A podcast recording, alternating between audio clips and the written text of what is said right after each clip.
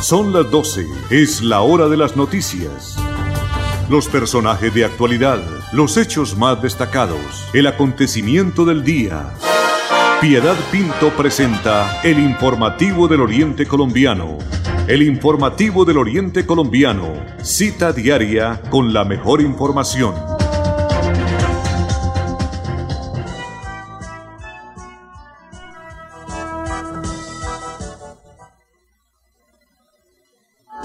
Son las 12 del día, son las 12 del día, un minuto. Bienvenidos, amables oyentes de Radio Día al informativo del Oriente Colombiano cuando estamos ya hoy a mitad de semana. Hoy estamos a miércoles 27 de mayo del año 2020. Andrés Felipe Ramírez está acompañando en la conducción técnica desde estudios centrales de la potente Radio Melodía y desde mi casa en Estudio 2 Piedad Pinto, quien les agradece su sintonía. Rogamos a Dios que esto salgamos rápido de toda esta situación que estamos viviendo porque definitivamente la economía del país ya no da más. Don Arnulfo Otero Carreño nos está acompañando en la producción y coordinación general. Un saludo muy, pero muy grande, un abrazo muy especial y lleno de bendiciones para doña Sarita, nuestra gerente. Y esperemos que esto tiene que terminar. 12 del día, dos minutos. Bienvenidos. Piedad Pinto está presentando el informativo del Oriente Colombiano.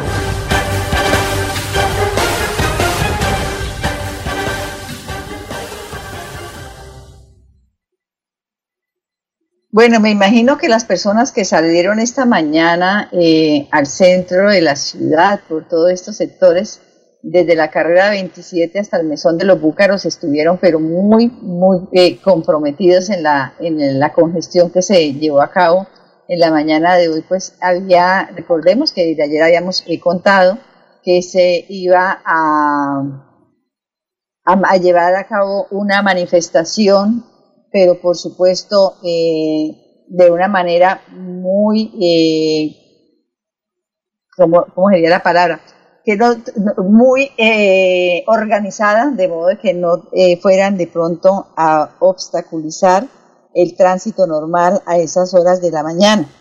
Donde se presentó mucho inconveniente con el tránsito fue eh, viniendo del municipio de Girón, la congestión fue bastante, parecía un día eh, normal de los meses anteriores, hablamos de enero y de febrero, porque se vivió la congestión a esas horas de la mañana.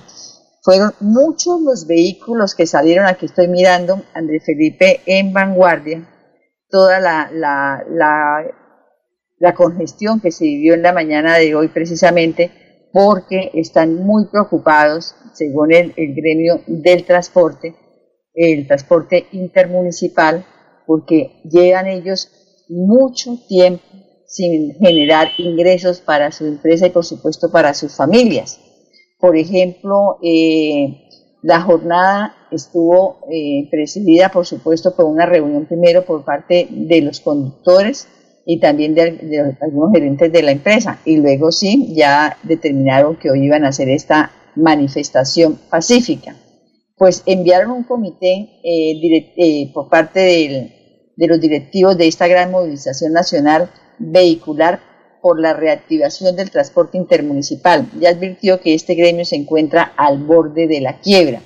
Ante esta situación se desarrolla en varias ciudades del país como Bucaramanga, Medellín, Cúcuta, Barranquilla, una jornada de protesta pacífica para solicitar ayuda del gobierno nacional. Esta información la estoy tomando de nuestro diario Vanguardia.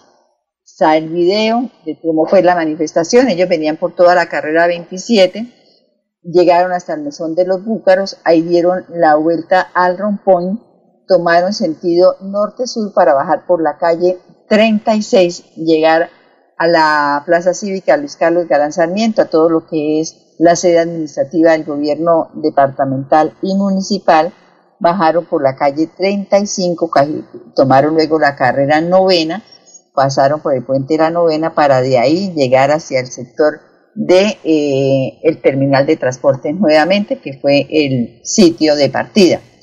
Este sector está afirmando que desde hace dos meses se mantienen paralizadas las operaciones en un 97%, lo que deja más de 700 mil familias afectadas.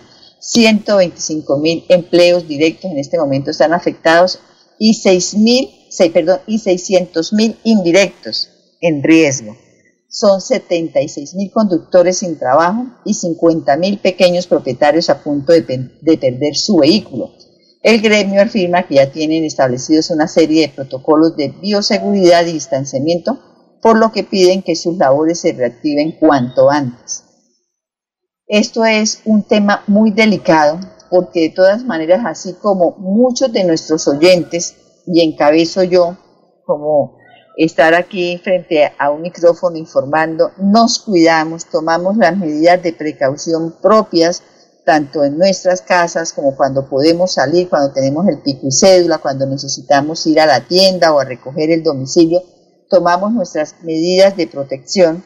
Hay personas que no les interesa, hay personas que eh, llegan y, y en lugar de hacerse a un lado para que pase la otra persona y no chocar, no, lo mismo que antes, se rozan y esto me da un permisito, me da un permisito y pasan. No, o sea, las personas no estamos siendo responsables ni estamos siendo aplicadas y eso es mi, y como la mía, digo, perdone que me coloque en primera persona, son muchas las personas que estamos preocupados que cuando se reactive, cuando permitan, que posiblemente es el próximo eh, lunes, primer, 1 eh, de junio, esto, permitan que se, ya haya muchas posibilidades de ir a varios centros comerciales, guardando unos protocolos, pero de todas maneras hay muchas personas que van a salir como si fuera el último día en que van a vender mercado, que van a vender mercancía, que se tiene que ir al banco y van a salir como loquitos, como cuando uno tiene un, un pequeño pájaro en una jaula y luego abre la jaula para que salga,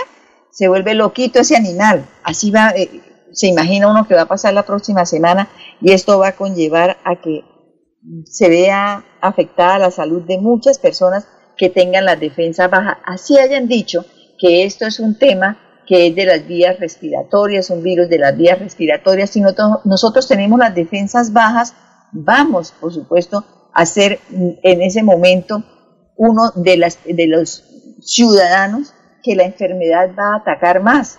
Eso pasa como al que le da gripa. En una casa pueden vivir tres personas, dos tienen gripa y una no. Ay, ¿por qué? No, porque tiene buenas defensas, eh, tanto en su alimentación como en su cuidado. Entonces, así pasa con este virus. Puede ser que sea un problema nada más un virus que ataca las vías respiratorias, pero si no tenemos buenas defensas, pues cualquier virus nos agarra, se disminuyen las defensas y de una vez podemos estar expuestos a que, a que vamos a contraer esta enfermedad. Entonces, yo sí creo que debemos ser un poco más responsables y que los gobiernos sigan pensando en que sea gradual la reactivación de la economía. Claro, estamos perdiendo mucho. Cuando yo empezaba el noticiero hoy, decía, porque estuvimos hablando con doña Sara, y nosotros, los independientes, estamos pasando una difícil situación. Aclaro, no estoy aguantando hambre, ¿sí? Porque es que cuando uno dice una difícil situación, creen que es únicamente que a uno le falta el alimento. A Dios gracias, Dios me bendice con eso, que tengo un hijo que siempre está pendiente, una hija que está pendiente, todo eso. Pero cuando decimos una difícil situación es que nosotros tenemos que pagar para trabajar y si no podemos pagar el espacio que tenemos concesionado, no podemos trabajar y eso también se le traslada a la gerencia de las emisoras independientes, porque si ellos no facturan, porque nosotros tampoco podemos facturar, no podemos pagar el espacio, ellos no están facturando. Y eso lleva a que también las emisoras, ya varias emisoras, por ejemplo, Colmundo está cerrada. Creo que en la semana que hicimos la entrevista a Yair Lagos, que fue esto como eh, el gerente de Colmundo, a la siguiente semana ya tuvo que cerrar precisamente por esa situación. Entonces, cuando hablamos de difícil situación económica, no es simplemente que no tengamos comida, son muchas las cosas. Si la emisora llega a cerrar, ¿cuántas personas, mis compañeros hoy en día, ¿sí? quedan sin trabajo? ¿sí? Así nada más por encimita tenemos a cinco personas solo de esa emisora, pero hay, unos, hay eh, una, una sede en donde están los transmisores que ya también hay personas trabajando. Entonces esto es una cadena. Claro, tenemos que cuidarnos. Lo principal es cuidarnos, pero que también haya la posibilidad de que esa economía que se empieza a reactivar también nos llegue un poquito a nosotros. Y el llamado son las administraciones municipales y departamental. porque es que hay un presupuesto para publicidad, que rubro dice eh, como, eh, impresos y comunicaciones, ahí estamos nosotros. Entonces, no solamente las cadenas, uno escucha la gran cantidad de publicidad en las cadenas y nosotros los independientes, las cadenas a ustedes, señores mandatarios, les pasan 15, 20, 30 segundos de la información que ustedes generan en sus excelentes oficinas de comunicaciones y de prensa. ¿Sí? Pero somos los independientes lo que no nos importa pasar 3, 4 o 5 minutos, no segundos, minutos, para que la, la información quede completa, para que le llegue la información completa, detallada y la puedan entender los usuarios nuestros que son los que nos apoyan, que son nuestros oyentes. Entonces, ese es el llamado. No, ustedes tienen para hacer un plan de medios, háganlo. Ahora es que necesitamos el apoyo. Claro, han enviado eh, a mercados en, algunos eh, compañeros, colegas periodistas. Claro, qué bueno ese aporte, pero denos trabajo. Porque ustedes nos dan un mercado que vale 50, 70 mil pesos, nos alivia la economía del hogar en la mesa una semana de pronto dependiendo de la cantidad de personas que, que iban. Pero si ustedes me aprueban una pauta de un millón, de millón doscientos, eso me dignifica como persona, como profesional de los medios de comunicación y, dignifica mi trabajo para poderlo hacer para ustedes. Entonces, gracias por esa colaboración en ayudas eh, de esa manera de, de, los kits de, mercados pero denos trabajo, nosotros estamos pidiendo es trabajo y es un trabajo que podemos hacer en nuestras casas, no vamos a exponernos, es un rubro que hay, que nos pertenece, entre comillas, porque es para nosotros los comunicadores. Pero uno llama al gobernador, él infortunadamente no puede contestar porque lo entendemos, tiene muchas cosas y mil cosas que hacer diariamente, pero sí dentro de sus eh, reuniones de gobierno con las personas que están trabajando en comunicaciones, con los que manejan los presupuestos de, comunicaciones, es bueno que diga, bueno, vamos a mirar cuánta plata hay, cuántos periodistas están en este momento al aire, ¿sí? Para mirar un buen plan de medios. Y los que no están al aire, pero que tienen la posibilidad de que apenas le aprobemos una pauta, puedan trabajar, también quiero ese listado. Entonces, que haya una, eh, una manera de prioridad, prioridad a los que estamos trabajando hace dos, hace tres meses y estamos ahí con la colaboración de las emisoras. Y los segundos que están esperando que salga una pauta para poder arrendar el espacio, que vayan en ese orden de la escala, de segundo, porque ellos no han empezado mientras que nosotros sí. Entonces, reactivar la economía la necesitamos, pero también tenemos que cuidarnos, cumplir con las medidas de bioseguridad que van a prestar y van a tener eh, eh, ofreciéndolas y las deben estar establecidas a las partes donde tenemos que ir, a la gobernación, a la alcaldía, a los centros comerciales, a los bancos, a los supermercados, a todo, ¿sí? Y también unas medidas propias, personales, de, de todos los que tenemos que salir a hacer diligencias. Entonces, esperemos, vuelvo y digo, todo pasa porque debe pasar, pero hay un Dios que nos está mirando, Él aprieta, pero no ahorca. Entonces, Cuidémonos y roguemos a Dios que esta situación pase pronto porque todos necesitamos ganar. 12 del día, 14 minutos. André Felipe, a propósito de ese tema, a esta hora, y esta es una noticia en desarrollo, en el Centro de Convenciones de Neomundo se está llevando a cabo una reunión del gobernador de Santander, Mauricio Aguilar, con los alcaldes del área metropolitana. Y esta reunión es con el propósito de analizar la reactivación de la economía desde el próximo lunes. Esto, repito, es una noticia en desarrollo. Vamos a esperar qué conclusiones salen de esta, de esta reunión, porque de todas maneras ya es hora que se reactive la economía, pero también es con unos protocolos de bioseguridad. 12 del día 15 minutos, son las 12 del día 15 minutos. El informativo del Oriente Colombiano está aquí, está aquí.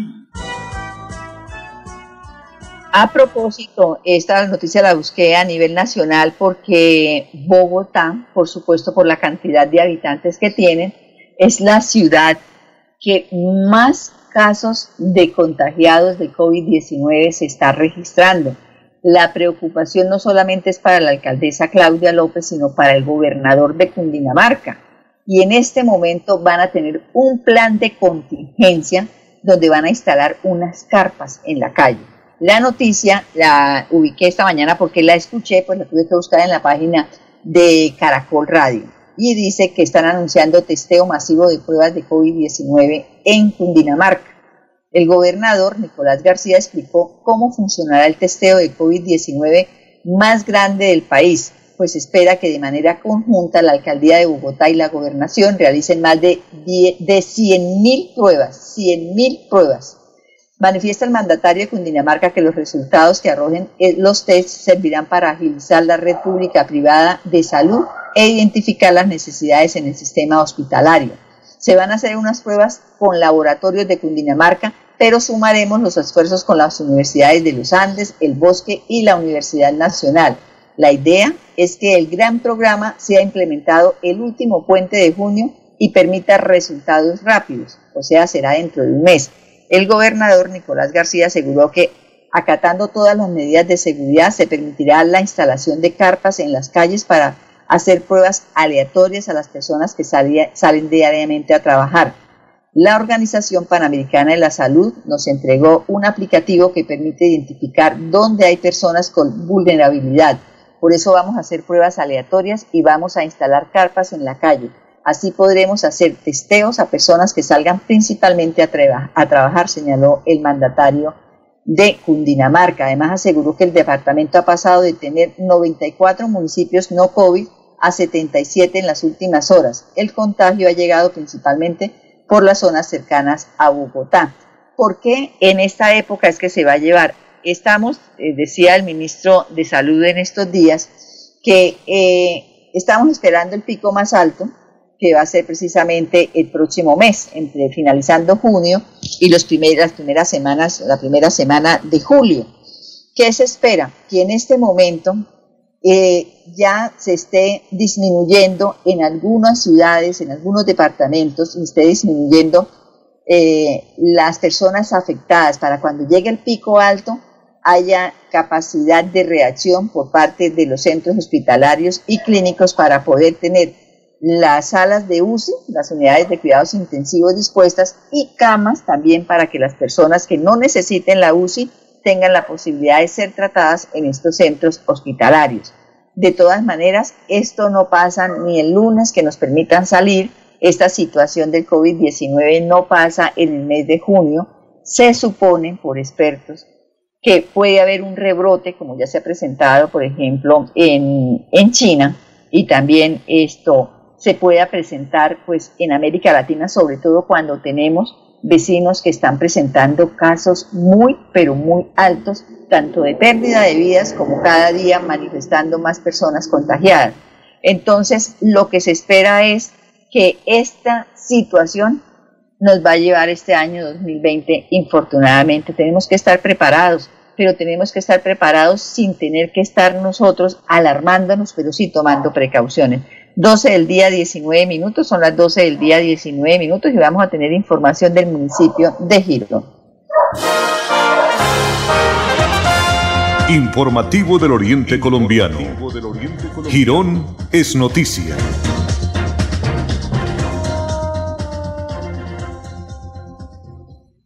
Bueno, 12 del día, 19 minutos, porque se está llevando a cabo un control ambiental por afectaciones del suelo en la vereda Llano Grande. La, el secretario de Ambiente y Desarrollo Sostenible de Girón, que es el profesional Campo Elías Ramírez Padilla, nos va a contar precisamente qué se ha hecho en esta oportunidad para poder tratar de analizar qué, se está, qué está sucediendo allí en la vereda Llano Grande este es un llamado que está haciendo eh, la comunidad de esta vereda, que es en la parte alta, pues la apertura de 150 metros de la vía, la tala de árboles y el taponamiento de un nacimiento de agua están produciendo afectaciones al suelo de esta zona. Escuchemos entonces al doctor Campo Elías Ramírez Padilla, secretario de Ambiente y Desarrollo Sostenible del municipio de Girón. Atendimos una solicitud de la comunidad donde nos manifiestan que en la vereda llano grande, en la parte alta, hay un movimiento de tierra. Eh, la Secretaría de Ambiente eh, con su equipo se dirige al lugar de los hechos y efectivamente observamos una afectación de cerca de unos 150 metros de apertura de vía, haciendo afectación al suelo. En esos 150 metros eh, se observa también una tala de árboles de una especie eh, acacia. Se observa también un, un, irrespeto al aislamiento que deben tener los, las fuentes hídricas o nacimientos de agua. Eh, y aparentemente sin tener los permisos requeridos por las autoridades ambientales y la Secretaría de Planeación. Eh, en atención se le comunica a la comunidad eh, que se identifica el personaje que está haciendo esta actividad, se va a llevar a, la autoridad competente para que hagan su eh, control y puedan, si es el caso, sancionar a la persona que estaba haciendo esta este movimiento de tierra y estas afectaciones que causó.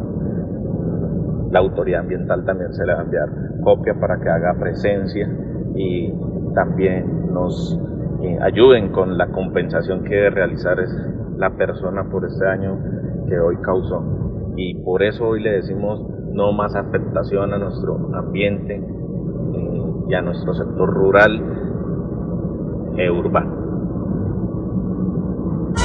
12 del día 22 minutos, 12 del día 22 minutos, el secretario de eh, Ambiente y Desarrollo Sostenible del municipio de Girón, Campo Elías Ramírez Padilla. Así es, se debe sancionar a las empresas y a las personas que le están haciendo daño, no solamente a, a todo lo que es el medio ambiente, sino también a sus conciudadanos, las personas que están ahí, a sus vecinos. 12 del día 23 minutos. En el informativo del Oriente Colombiano, Florida Blanca es noticia. Florida Blanca es noticia.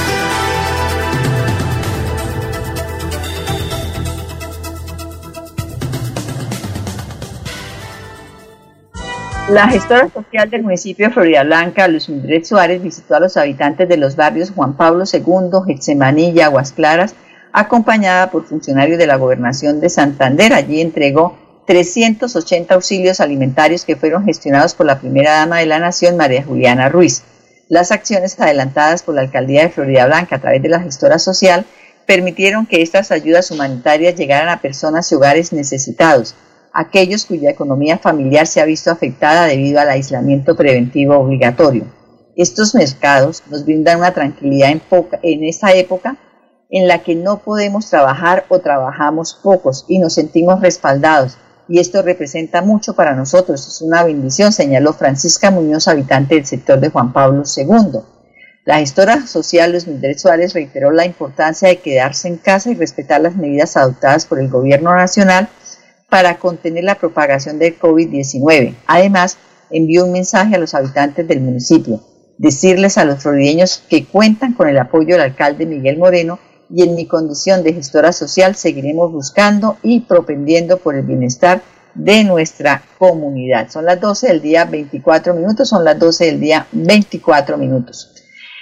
Tenemos, Andrés Felipe, una queja que nos está llegando, pues hoy me llegó directamente del municipio de Girón, pero también eh, el día jueves la recibí por parte de habitantes del sector de Florida Blanca y son unos cortes que se están llevando a cabo por parte de la electrificadora de Santander en algunos sectores, por no decir que en todo el municipio, y esto está, eh, está causando eh, afectación a los niños que están recibiendo clases de manera virtual. Entonces, no hay luz, se cae también el internet, se le caen las clases a los niños. Esto para volver a, reiniciar equipos, para volver a hacer todo el proceso, es como si cuando se conectan a las 7, a las 6 y media o a las 7 de la mañana. Esto no le ha dado respuesta la, la, electrificadora a la comunidad. Por ejemplo, aquí dice una persona que me acaba de escribir, bonito el apoyo de la electrificadora Paisa de Santander a los niños gironeses cortando la energía todos los días a la hora de las clases virtuales. Son dos y tres cortes parecieran estratégicamente programados por la empresa para impedir la instrucción de los niños en el municipio de Girón. Es una eh, información que me acaba de llegar y me acordé que ya tenía eh, esta queja, la había recibido la semana pasada desde el municipio de Florida Blanca.